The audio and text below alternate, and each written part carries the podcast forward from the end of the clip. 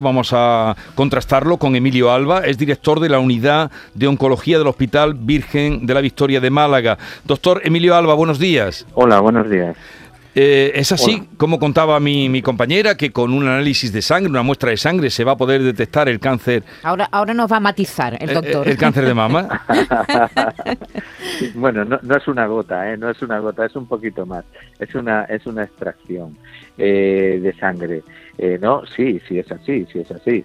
Eh, eh, con 20 mililitros de, de plasma, eh, que aproximadamente es una extracción eh, en fin, un poquito grande, aproximadamente unos 50 mililitros de sangre, Sí. eh, prácticamente eh, en el 100% de los tumores de mama eh, podemos encontrar una alteración genómica que es privativa del tumor, o sea que es diagnóstica del tumor.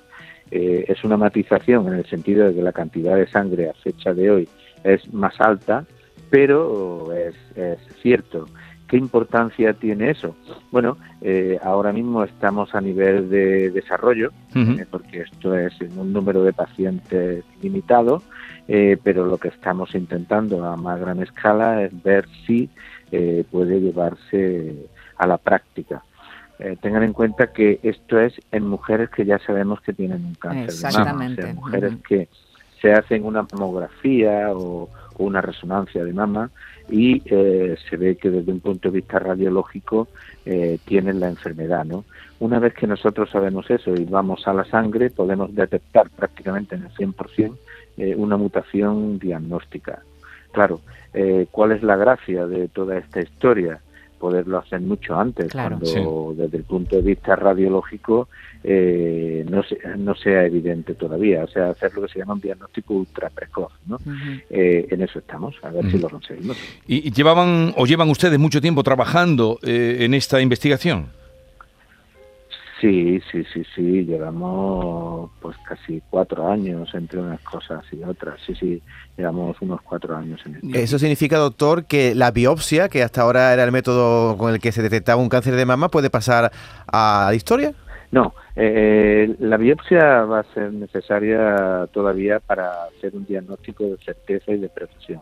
El proyecto, en realidad, lo que eh, va dirigido es a diagnosticar la enfermedad eh, cuando su tamaño sea muchísimo más pequeño del que del que es en la actualidad cuando lo diagnosticamos. Piensen que en un diagnóstico precoz de un cáncer de mama, ya sea con una, una mamografía o una resonancia, para detectar la enfermedad uno necesita tener aproximadamente un centímetro de tumor. ¿no?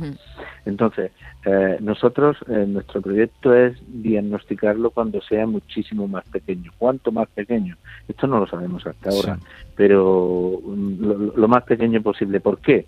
Porque es una cosa bien sabida en el cáncer en general y en el cáncer de mama en particular, que conforme más pequeña sea la enfermedad, más alta es la probabilidad de curación y sobre todo eh, ya menos tratamientos agresivos habrá Claro. que hacer. Cuanto antes se pues detecte, eh, claro, cuanto antes se detecte mejor para, para, para todo, ¿no? Eh, doctor, esto puede, esto puede con el tiempo sustituir a las mamografías, a los cribados de mamografía que nos hacemos las mujeres a partir de una cierta edad. ¿O es demasiado yo optimista? estoy convencido. Que sí, es que No, sí. no, no, no, yo estoy, yo estoy convencido, estoy convencido en esto y en otros tumores como el carcinoma colorectal o incluso en tumores de otro tipo como el cáncer de pulmón.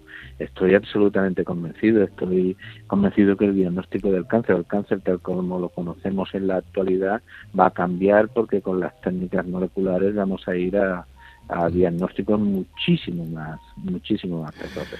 Esto no quiere decir que las exploraciones radiológicas vayan a, a desaparecer, ¿no? Sí. Pero que creo que vamos a encontrarnos escenarios muchísimo más tempranos de la enfermedad. Y yo creo que eso lo vamos a ver, a ver en, en, en corto plazo. Sí, pero dice usted que llevan cuatro años, sí, llevan cuatro años trabajando, investigando. A partir de ahora, Sí. ¿qué, qué, mm, ¿cuál es el proceso para que esto eh, se empiece a utilizar? Bueno, eh, ahora el siguiente paso es, eh, eh, digamos, expandirlo en un número. Esto lo hemos hecho en 75 casos, ¿no? Eh, ahora nuestra tarea es hacerlo en un número mucho, mucho, mucho más alto, ¿no? Eh, para, para, para, digamos, para confirmarlo, ¿no? un, un, grupo de confirmación que se llama. Una vez que esto esté verdaderamente confirmado y que no tengamos ninguna duda de que esto es así, pues entonces lo que habría que ir es a una población de riesgo que no tenga la enfermedad, ¿no? Gente que sabemos que tiene alto riesgo, pero que todavía no ha desarrollado la enfermedad y ver cómo se comporta el test en ese en ese escenario.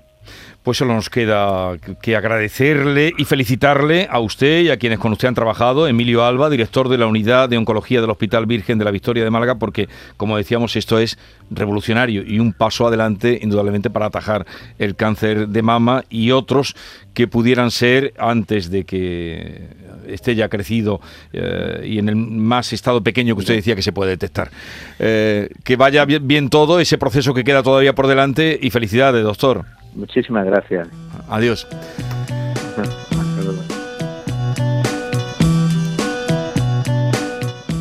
Esta es La Mañana de Andalucía con Jesús Vigorra.